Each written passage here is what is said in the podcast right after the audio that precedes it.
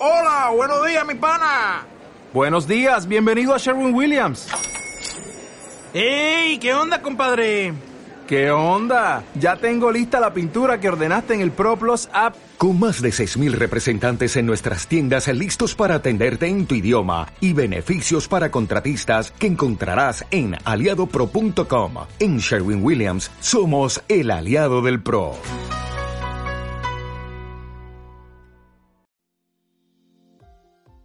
Esto es Cuaderno de Historias, el podcast de curiosidades históricas de Alfred López.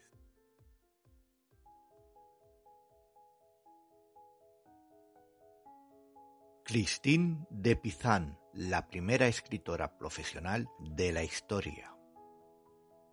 Aunque fueron muchas las que escribieron libros antes que ella, Christine de Pizan, que vivió entre los años 1364 y 1430, está considerada como la primera escritora profesional de la historia debido a que logró vivir de los beneficios que le aportaron las ventas de sus obras, algo que hasta el momento ninguna otra mujer había conseguido.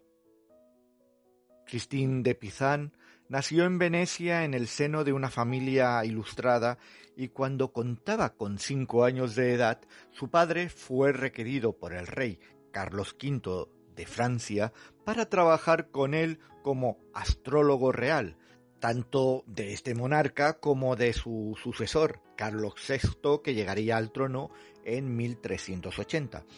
Un hecho que hizo que toda la familia se trasladase a vivir a la corte de Francia.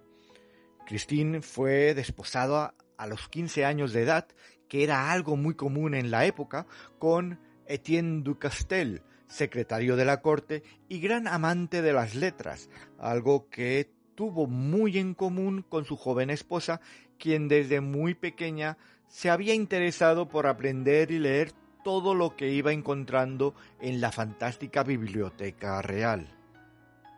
A pesar de dar a luz a tres hijos, dedicarse a criarlos y atender a su esposo, la joven siguió leyendo y estudiando antiguos textos animada por su progenitor y su esposo. No era habitual en aquella época que una mujer supiera leer y mucho menos escribir, por lo que la hacía especialmente singular frente a las otras damas de la corte e incluso era admirada por algunos hombres que veían en ella a alguien con dotes sorprendentes y a la que animaban a seguir ilustrándose y a escribir. En 1399 la desgracia se cruzó en su camino y con muy poco tiempo de diferencia perdió a su hijo, su esposo y a su padre. A pesar de que le correspondía heredar una importante suma de dinero, una serie de engaños y litigios hicieron que no percibiese lo estipulado y tuviera que buscar la forma de mantener a sus dos hijos y a su madre.